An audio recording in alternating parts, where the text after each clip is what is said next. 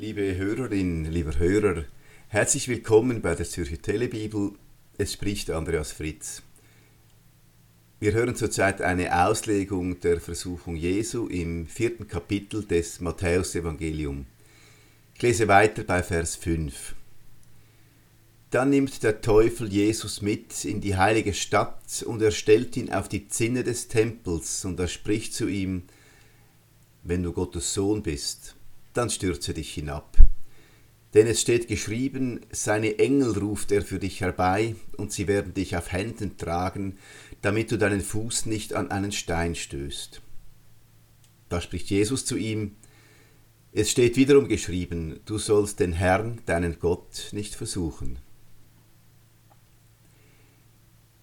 Liebe Hörerin, lieber Hörer, nun probiert es der Teufel also mit einem weiteren Klassiker unter den Versuchungen.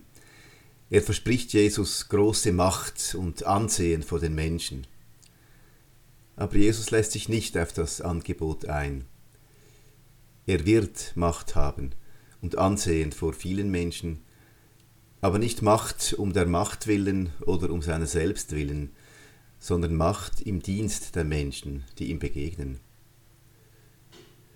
Es zeigt sich hier sehr schön, dass es nicht a priori verwerflich ist, wenn Menschen ihre Macht leben, wenn es keine gestohlene Macht ist, keine Macht zu Lasten der anderen, sondern Vollmacht. Es gibt nichts Schöneres als Menschen, die leben, was sie können und einbringen, zu was sie fähig sind.